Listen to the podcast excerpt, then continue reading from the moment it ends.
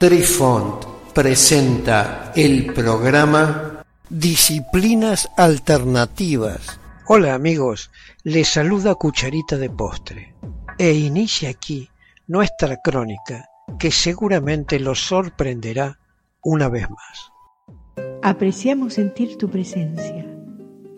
Comunícate con nosotros. Hazlo, Hazlo. vía Twitter en arroba trifón guion bajo media. Hola, soy Besitos de Sol. En el programa de hoy escucharemos La transición por Emanuel Swedenborg, parte primera. En este podcast detallaremos este viaje entre mundos paralelos en las propias palabras de Manuel gracias a la gentileza de la Swedenborg Foundation. Comenzamos el relato, el resurgimiento de los muertos y la entrada en la vida eterna, un extracto de su libro así titulado, escrito por Emanuel Swedenborg, secciones de la 445 a la 452. Antes de exponer los pensamientos de Manuel, debemos mencionar expresamente que lo que escucharán ustedes fue escrito hace nada menos que 270 años atrás. Comienza el relato. Cuando el cuerpo de una persona ya no puede realizar sus funciones en el mundo natural en respuesta a los pensamientos y afectos de su espíritu que se deriva del mundo espiritual, entonces decimos que el individuo ha muerto. Esto sucede cuando la respiración de los pulmones y el movimiento sistólico del corazón han cesado. La persona, sin embargo, no ha muerto en absoluto. Solo estamos separados de la naturaleza física que nos fue útil en el mundo. La persona en esencia todavía está vivo. Digo que la persona esencial sigue viva porque no somos personas por nuestros cuerpos, sino por nuestros espíritus. Después de todo, es el espíritu dentro de nosotros el que piensa, y el pensamiento y el afecto juntos nos hacen las personas que somos.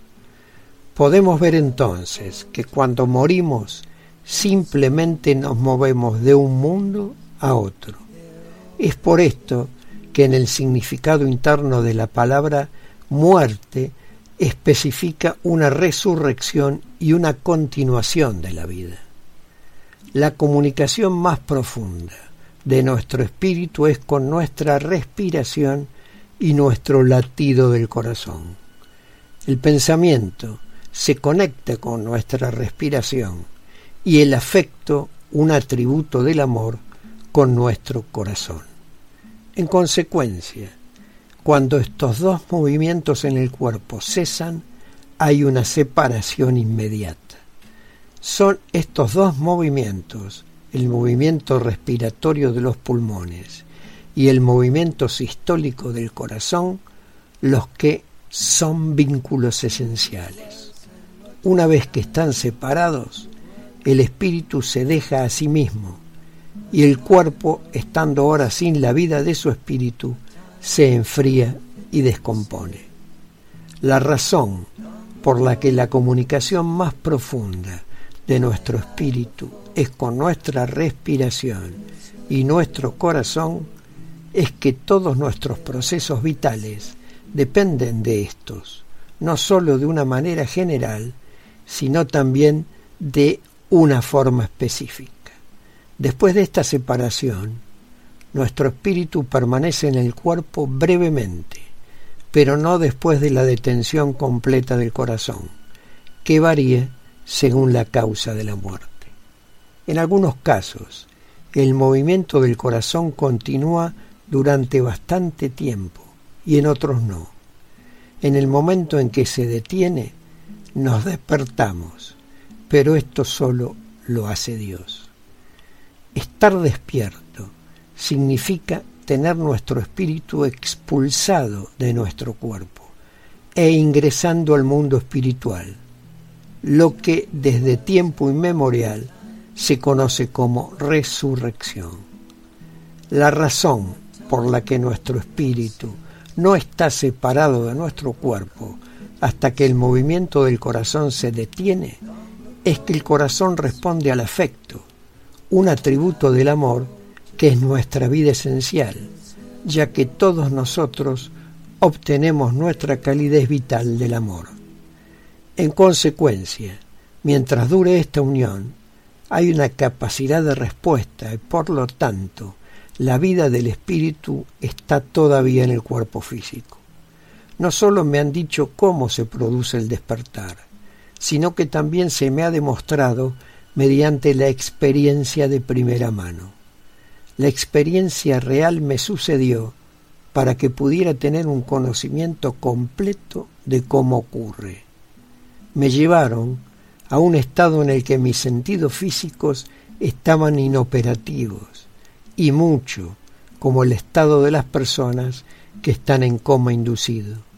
Sin embargo, mi vida y mi pensamiento más profundo permanecieron intactos para poder percibir y retener lo que me estaba sucediendo y lo que realmente le sucede a las personas que están siendo despertadas de la muerte.